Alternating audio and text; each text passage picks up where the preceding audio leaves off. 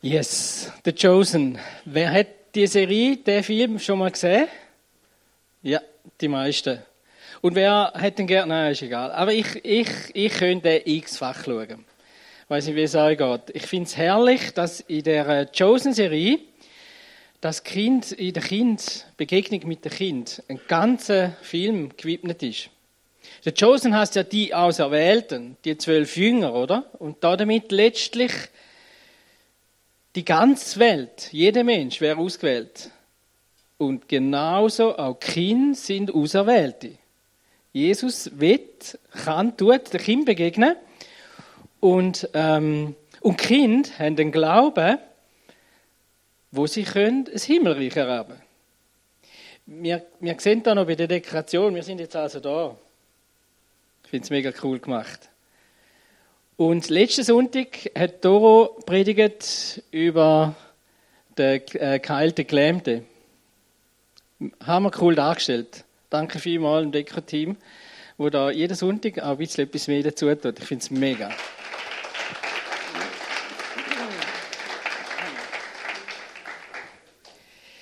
Apropos geheilte Gelähmte, wir haben ja eben den Gebetsraum, wo man einfach besuchen kann. Wir empfehlen die volle Stunde, dann äh, weiß man, okay, ich habe eine Stunde lang jetzt allein, wenn jemand kommt, 15 Minuten um die Stunde herum. Äh, aber man kann jederzeit gehen. Und am nächsten Mittwoch, am 7. bis am 8. werden Beatrice und ich und vielleicht auch noch andere dort sein und wettet gern beten für Anliegen von euch. Also wenn irgendjemand ein Anliegen hat, das kann eine körperliche Natur, seelische Natur, irgendwie ein Anliegen, ihr euch einen Segen wünscht oder eben eine Heilung oder irgendwas, wir wären eine Stunde lang dort und würden für alle beten, die kommen. Am Mittwoch, am 7. bis am 8. Einfach, dass ich das an dieser Stelle gesagt habe. Genau, jetzt, was mir bei dem Film mit dem Kind speziell gefällt, also ich finde es einfach herrlich, wie natürlich, dass Jesus mit dem Kind unterwegs ist, aber was ich auch herrlich finde, ist, dass Kinder so natürlich mit Jesus unterwegs sind. Wenn Kinder ähm, mit Jesus oder auch mit uns Erwachsenen unterwegs sind, dann haben sie Fragen. Und das ist ja auch heute noch so. Und es ist manchmal gerade die, die Fragen, wo vielleicht für uns nicht so Erwachsene nicht so entscheidend wichtig sind, wo aber etwas drin steckt, wo uns ein riesen Vorbild ist. Also ich bin mal im Internet schauen und interessant finde ich, dass die meisten Fragen auch in Büchleform, also irgendwie in, Geschichtsform, äh, dem verpackt worden sind. So Fragen wie, wo wohnt denn Gott überhaupt? Oder, lieber Gott, hörst du mir wirklich zu, wenn ich mit dir rede? Die Frage zum Beispiel haben äh, viele Erwachsene sich hinein. Aber so mal richtig Jesus herlegen und sagen, ich habe jetzt gerade äh, Mühe damit oder eine Frage. Redest du überhaupt? Oder, lieber Gott, wo bist du, wenn es regnet? Oder ich habe noch mehr gefunden, hat Gott auch Hände? Oder trägt der liebe Gott auch Gummistiefel? Finde ich auch eine coole Frage. Ähm, und dann nachher, äh, unten rechts, der liebe Gott sieht aus wie ein Elefant, oder? Fragezeichen. Wenn wir Erwachsene, sage ich jetzt, den Glauben erklären, oder wir als Kirche, dann kommt es aus meiner Sicht vielmal mir selber auch so über, wow, das ist recht komplex. Der Glaube ist nicht so einfach. Oder eben, wenn man so Kinderfragen hört, dann glaube ich, da man irgendwann einen Schritt weiter treten und sich überlegen, okay, also ganz so einfach ist es jetzt auch nicht zu erklären, oder? Das ist vielleicht die gleiche Frage wie, wenn Kinder älter werden, irgendwann kommt die Frage, woher kommen Kinder? Und wie habt ihr das genau gemacht? Spätestens dort treten wir einen Schritt zurück als Erwachsene und sagen, das ist eine komplexe Frage. Aber meistens ist es so, dass man ähm, äh, das ein bisschen schambehaftet ist und wir nicht recht wissen, was kann man nicht noch sagen oder was nicht und so. Also, für uns Erwachsene ist der Glaube vielmal recht kompliziert. Und in der heutigen Predigt ist mir so richtig bewusst worden, weil Jesus meint, ein Aspekt ist, nein, der Glaube ist kinderleicht. Der Glaube ist kinderleicht. Der Glaube leben im Umfeld von unserem Alltag, wo ganz viele Herausforderungen sind und von unserem Leben, wo wirklich nicht einfach sind. Ja, der Glaube leben, da ist durchaus manchmal eine riesige Herausforderung und sehr komplex. Aber der Glaube, das Glauben an Jesus ist eigentlich eine kinderleichte Sache. Und je kinderleichter dann er bleibt, desto leichter fällt es uns und desto einfacher ist es, den auch in einem komplexen Alltag zu leben. Um das soll es ein bisschen zu gehen in dieser Predigt. Und ich werde gerade starten mit zwei Bibelversen und dann nachher einer äh, äh, Bibelstelle, wo das Zentrum ist. Aber zwei Bibelverse, wo das noch ein bisschen untermalen. Jesus hat, kommt nachher in die Stelle, äh, Jesus hat ganz deutlich gesagt in Matthäus 18, Vers 30, wenn ihr nicht umkehrt und werdet wie Kinder, so werdet ihr nicht ins Himmelreich kommen. Wenn ihr nicht werdet wie Kind, werdet ihr nicht ins Himmelreich kommen. Oder eben dann die zweite Aussage, lasst die Kinder zu mir kommen und wehret ihnen nicht, denn ihnen, ihnen gehört das Reich Gottes. Ich finde das mega starke Aussage. Und jetzt die, die Bibelstelle, genau, ein bisschen im Zusammenhang. Ups, das habe ich, das habe ich einmal zu viel gedrückt. Und sie brachten Kinder zu ihm. Ist ja eine bekannte Stelle, wo man bei der, bei der ähm, Einsegnung und so äh, gern braucht. Aber ich glaube, Jesus hat da wirklich eine ganz tiefe Botschaft, äh, nicht nur für Einsegnungsgottesdienst. Sie brachten, also Eltern haben gebracht, damit er sie anrühre. Die Jünger aber fuhren sie an. Als es aber Jesus sah, wurde er unwillig und sprach zu ihnen, lasst die Kinder zu mir kommen und wehret ihnen nicht, denn solchen oder ihnen gehört das Reich Gottes. Wahrlich, ich sage euch, wer das Reich Gottes nicht empfängt wie ein Kind, der wird nicht hineinkommen. Und er herzte sie und legte die Hände auf sie und segnete sie. Ich finde es ein starkes Wort und ich will an dieser Stelle nochmal sagen, Jesus sagt nicht nur, auch Kind werden in den Himmel kommen, sondern er sagt, eigentlich, wer eine Gottesbeziehung hat wie Kind, der wird im Himmelreich sein.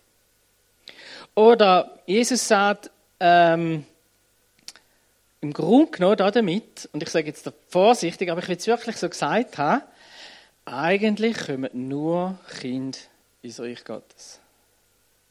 Muss man sich mal setzen lassen. Und jetzt soll ich es berichtigen.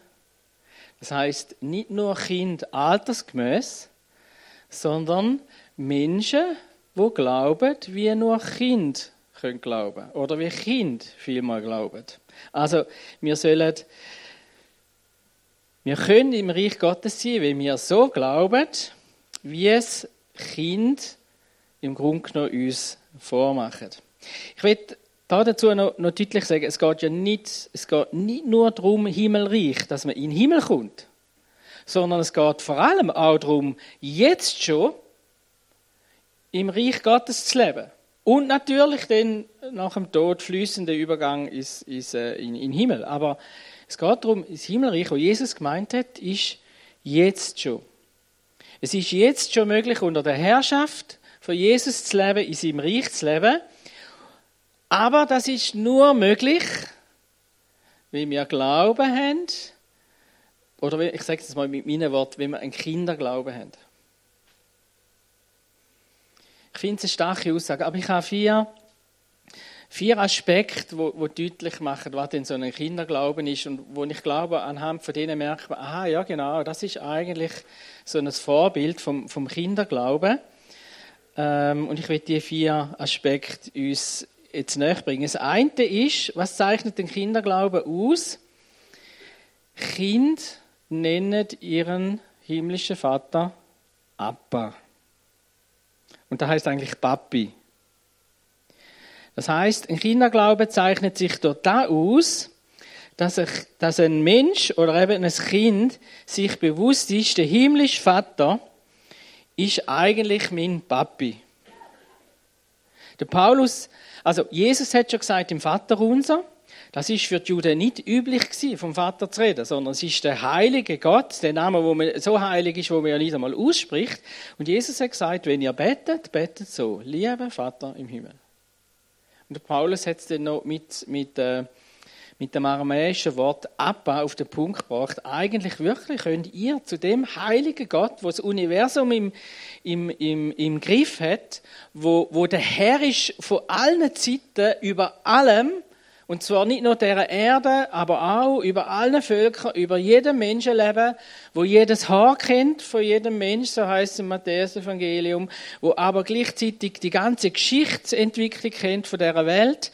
Der heilige Gott, wo niemand kann in seine Gegenwart kommen, wer nicht absolut heilig ist, oder wir würden sofort auf die Knie fallen und merken, wir, wir können gar nicht mit Gott zusammen sein, wir Sünder, wir, wir Menschen, wir einfach und so. Der heilige Gott, dem dürfen wir Papi sagen. Und auf seinem Schoß sitzen.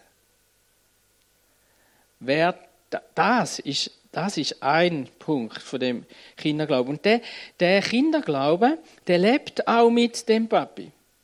Ich habe mich erinnern, als ich klein war, wo wir, äh, ich habe vier Geschwister, sie waren die fünfte und ich weiß nicht mehr wer, aber ich bin auf jeden Fall nicht Ähm, ist von einer Stege oben runtergekumpelt. Und zwar ist es so, wir haben eine Eingangstür und dann einen langen Gang und nachher eine Stege mit einer Decke und oben in den oberen Stock.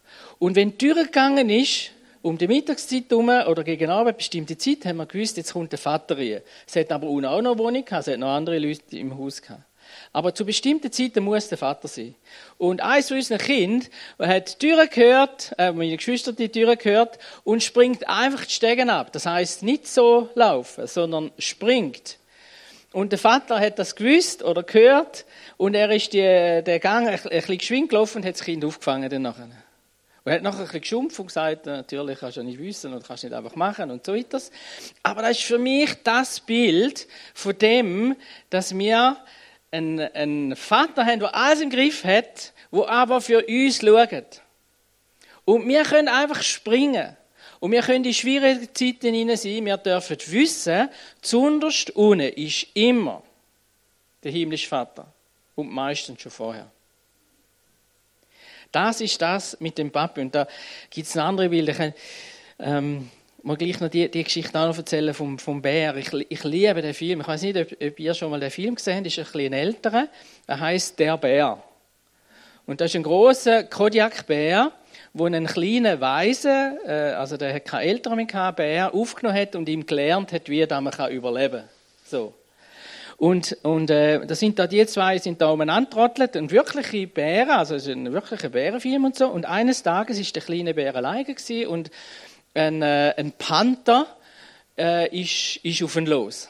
Und dann hat man so, sieht man so in der Kameraeinstellung so ein bisschen den Bär, scheuchen Bär und vorne dran ein, ein Panther mit seinen feurigen Augen und so. Und dann nachher merkt man richtig, wie der kleine Bär sich besinnt, wann er eigentlich ist, nämlich ein Bär.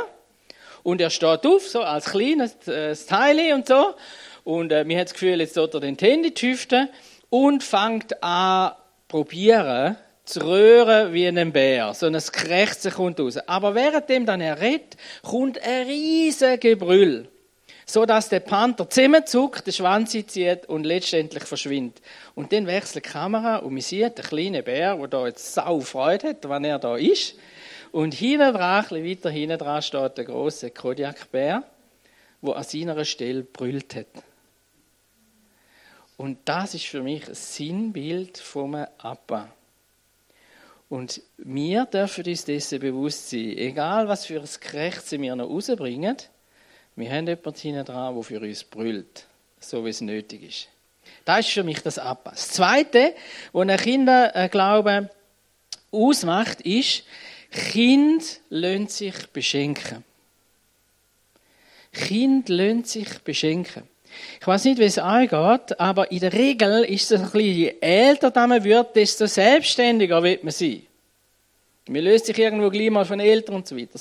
Und in Sachen Beschenken ist es so eine Sache. Ich habe den Eindruck, vielleicht ist das nur ein Mannenproblem, ich weiß es nicht. Aber die meisten oder viele Menschen lassen sich lieber etwas schenken, als dass sie beschenkt werden. So.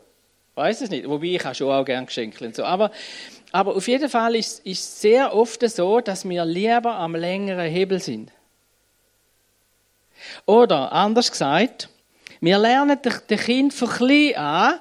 Eines der ersten Sprüche ist, ich würde gerne eine Umfrage machen bei den Kind, aber in der Regel ist es so, wie groß ist der Emil? Und so. Und dann muss das Kind nur so groß, so irgendwie, oder? Das ist doch so.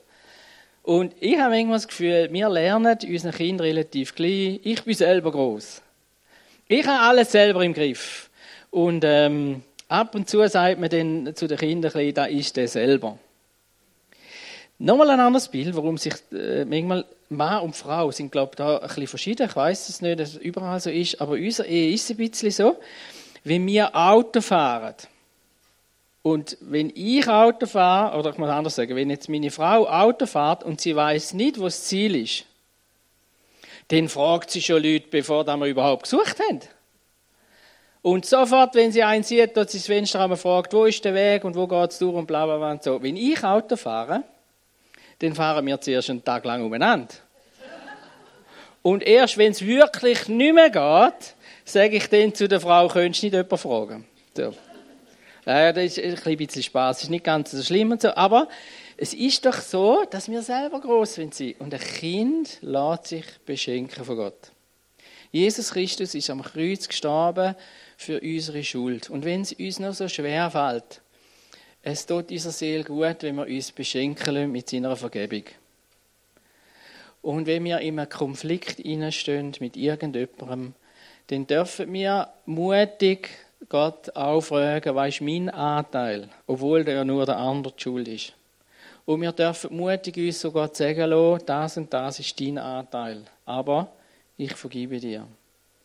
Lasst uns beschenken mit seiner Vergebung, aber auch mit seiner Macht und Kraft und lasst uns damit auch brauchen.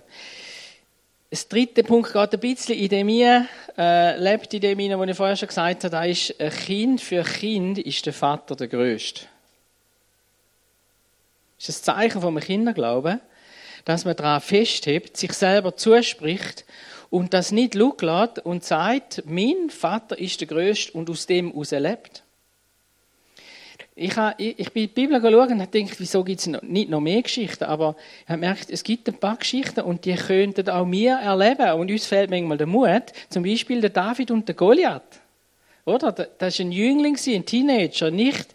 Der, ist im, der hat zwar gegen Laien gekämpft und so weiter, aber gegen den Goliath im Kampf hat er nicht gelebt. Aber er ist mutig hergestanden und hat gesagt, ich käme, du kommst mit Schwert und Spieß, aber ich komme im Namen Gottes. Das ist das. Und er hat gewonnen. Oder die drei Freunde von Daniel, finde ich auch so cool, oder? Ähm, unser Gott kann uns aus dem Feuer retten. Ich meine, wir müssen zuerst mal vor so einem Feuer verstehen, wo, wo, die Soldaten schon sterben, nur schon wenn sie in die Nähe kommen, weil es so heiß ist, oder? Und sagen, mein Gott kann mich retten. Und dann noch kommt das Grosse trainieren. Und wenn er es nicht macht, betet mir dein Gott gleich nicht an. Wie groß ist denn der Glaube? Und das ist eigentlich ein Kinderglaube. Ich habe das schon erlebt als Vater, dass mein Sohn gewusst hat, mein Vater ist der Größte. Irgendwann ist, kommt das Alter, wo es dann nicht mehr glauben. So.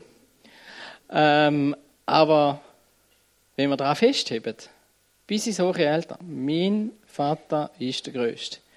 Wir werden Großes erleben im Reich Gottes. Das vierte noch, und da finde ich auch noch einen mega Punkt bei Kindern, was Kinderglauben auszeichnet, ist, Kinder sind offen für neue Impulse. Solange man Kind ist, oder ist meine Beobachtung, Kind wollen gern lernen. Erwachsene wollen gern können. Oder so ein bisschen. Und ich glaube, das Geheimnis vom Glauben ist, zum sagen, und ich bleibe dran, bis ich sterbe, und das ist mein Anliegen, ich will gern lernen. Ich bin offen für Neues. Ich bin schon seit 30 Jahren Prediger. Aber der heutige Tag ist neu. Und ich glaube, dass Gott mich heute Neues lernt. Und wir können schon aus Erfahrungen ja auch schlau werden. Das ist ja ziemlich schlau, wenn wir das machen. Aber lasst uns nicht bei dem bleiben. Der Glaube an einen großen Gott, der jeden Tag wieder Neues äh, machen kann, da ist der Kinderglaube, der auch wieder Neues wird erleben. Das hat ja der, der Bill Wilson äh, in Amerika, die Sonntagsschularbeit auf der Straße, wo, glaube Corinne auch war. Äh, unsere Corinne äh, meinte, er hätte mal die Arbeit besucht und so. Und der hat ein Buch geschrieben, mega cooles, und er hat den Satz geprägt, wenn du mal etwas erleben willst, was du noch nie erlebt hast, musst etwas machen, was du noch nie gemacht hast. Und ich würde es noch ein bisschen ergänzen in dem Sinn, ähm, und wenn du Gott willst, neu erleben dann rechne neu mit seinem Wirken dass er heute Neues machen kann, egal wie alt und erfahren du bist. Genau, so wie zum Kinderglauben. Was das für den Alltag denn heisst, für einen Erwachsenen, finde ich, sieht man bei der Berufung von Petrus mega gut. Und darum schauen wir jetzt noch eine Sequenz vom, von der Berufung von Petrus. Und man sieht auch bei ihm ein bisschen, dass es für Erwachsene nicht so einfach ist, wie manchmal für Kinder einfach zu glauben. Schauen wir den Clip noch, Berufung von Petrus. Was es braucht, dass ein Erwachsener auf die Knie geht und sagt, ich mache, was du verlangst, du bist, musst der Messias sein. Es hat ein Wunder gebraucht. Jesus hat ein Wunder machen von den Fisch und, und dort hat Petrus erkannt. Das Coole ist, finde ich, Jesus geht voll auf das ein. Und ich kann mir vorstellen, dass manche von euch sich auch ein Wunder wünschen, dass sie wieder neu richtig mutig können glauben Was für ein Wunder bräuchtest du? Wo würdest du dir ein Wunder wünschen? Und sagst, wenn das passiert, dann, dann kommt wieder ein neues Leben in meinen Glauben hinein. Und ich will dir Mut machen. Sag das Jesus. Sag das ihm. Er kann wirklich kein Befehl. Und was ich beeindruckend finde, ist auch an dieser Szene, wo auch uns zu dem Kinderglauben führt, letztlich. Der Petrus fragt, er sagt, er fragt ja nicht mehr, er sagt, ich mache alles, was du sagst. Und, und Spannende ist, was Jesus eigentlich da sagt, ja auch in der, ist ja äh, in der Bibel so. Er könnte jetzt ganz viel sagen. Jesus sagt aber nicht, ja, schau mal, dass die meisten Gebote einhalten, mindestens dies und jenes. Oder du musst zuerst einmal ein schweres Leben durchgehen und gleich noch an mich glauben. Oder du musst dies und jenes und so. Er muss nur etwas. Nur etwas. Das langt. Voll genug. Folge mir. Folge mir nach. Ganz einfach. Der Petrus hat es gemacht. Seinen Beruf verloren und ist einfach Jesus nachgefolgt. Er hat das tun, was Jesus von ihm verlangt hat. Das, Jesus hat nicht von allen in dem sind die gleichen Auswirkungen verlangt. Er, hat einfach, er sagt zu uns einfach nur, folg mir nach. Bis mit mir zusammen. Lern von mir. Oder was auch immer, als du raus folgt. Und das ist das, was eigentlich Jesus will, ja bis heute von uns. Er will nicht, dass wir Regeln befolgen. Er will nicht, dass wir einen Haufen wissen und nachher können aufsagen. Er will nicht, dass wir wahnsinnige Lebensgeschichten können unterbreiten oder weiß ich was, sondern er sucht nur Nachfolger. Er sucht auch keinen Fan. Es gibt so ein Buch, Not a Fan. Das war mal so eine Bewegung. Er sucht nicht Leute, die begeistert sind und das mega cool finden. Nur. Schon auch. Aber er sucht eigentlich Nachfolger. Leute, die mit ihm unterwegs sind. Wenn wir wenn das Reich Gottes erleben, wie ein Kind, dann geht es darum, dass wir mit ihm unterwegs sind. Und aus dem heraus auch ist mir so wichtig geworden, das Thema, wo Jesus an einer anderen Stelle sagt, nimm das Kreuz auf dich und folg mir nach. Und das ist mir eigentlich noch wichtig zum, zum sagen, damit meint Jesus nicht, dass wir ein freudloses, schweres und plagendes Leben sollen haben, um Jesu Willen. Ich habe schon ganze Bücher gelesen, wo, wo zum Ausdruck kommt, die sind einen Stolz gehabt, dass, dass sie als Christen verspottet und verfolgt worden sind. Das kann durchaus mal passieren und das passiert sogar leider viel zu viel für unsere Welt. Aber das ist nicht Jesu Ziel, sondern das Kreuz auf uns nehmen und Jesus nachfolgen, heißt eigentlich nichts mehr, als egal was für Umstände um uns herum sind, wir bleiben in unserem Vertrauen bei Jesus. Wir lassen auf ihn und tun das, was er sagt. Egal wie schwierig da unser Leben ist oder wie viel Mut das braucht, im Glauben zu bleiben. Manchmal ist es unser Kreuz der Mut, im Glauben zu bleiben und Jesus nicht zu verleugnen. Manchmal ist auch unser Kreuz, da wir daran festheben, obwohl wir Fehler machen und Sünder sind, dass wir gleich Geliebte von Gott sind. Manchmal ist das gar nicht so einfach.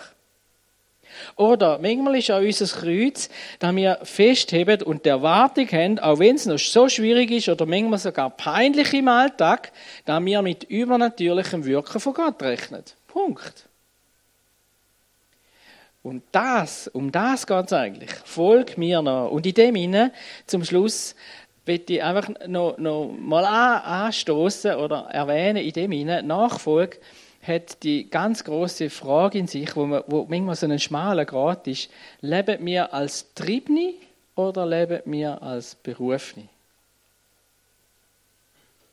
Und Nachfolger vom Herzen sind Menschen, die als Berufene leben. Das heißt in Römer 8, den welche der Geist Gottes treibt. Also in denen, wo der Geist Gottes lebt und das Leben antreibt oder leitet, das sind Gottes Kinder. Und dann heißt es noch, dort in Römer 8, und als seine Kinder sind wir auch Miterben an seinem Reichtum, denn alles, was Gott seinem Sohn Christus gibt, gehört auch uns. Das heißt, manchmal haben wir das Gefühl, dass die Leute, die, die, die getrieben sind, von was können wir getrieben sein? Wir können von Ängsten getrieben sein, von Sorgen getrieben sein. Wir können mit dem Ziel getrieben sein. Wir müssen äh, in dieser Welt um, ums Verroden glücklich werden, nach menschlichem Maßstab. Wir müssen reich werden, wir müssen berühmt werden, wir müssen Bundesrätin werden oder Bundesrat oder was auch immer. Oder? Es gibt Antreiber zuhauf. Und, und viele Leute meinen, wenn sie los sind von Gott, dann sagen sie frei. Und kein Gebot oder kein, was auch immer einhalten, ist dann frei. Ich kann machen, was ich will. Und vielmal merken die gar nicht, dass sie eigentlich triebende Menschen sind.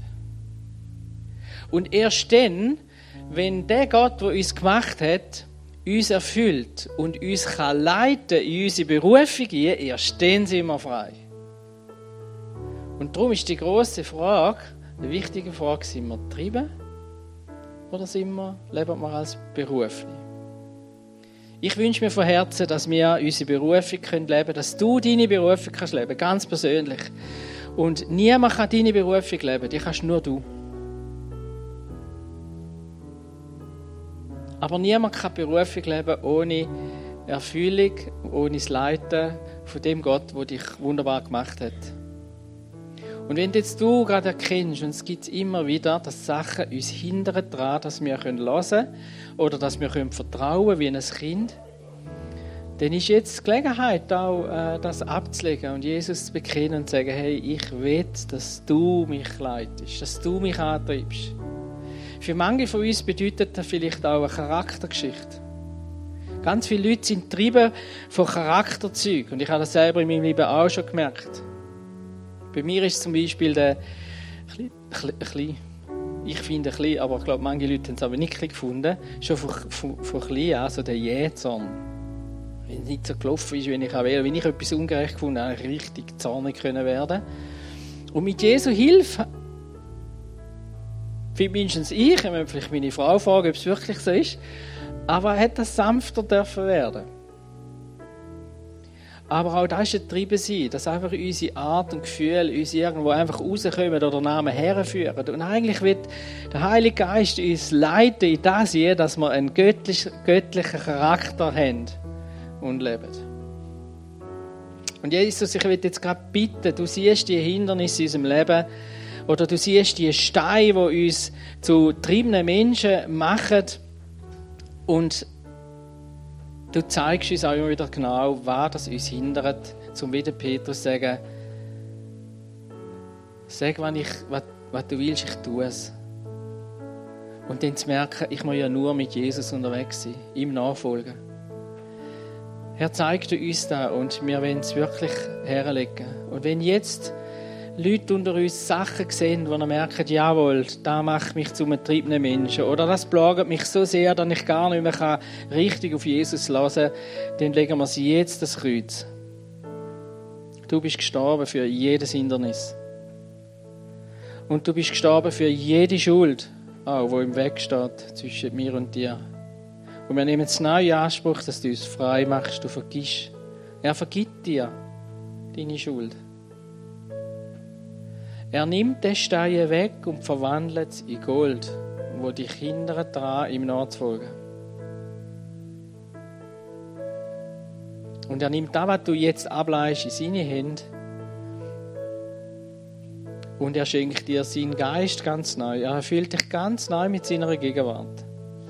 Spürst du es schon?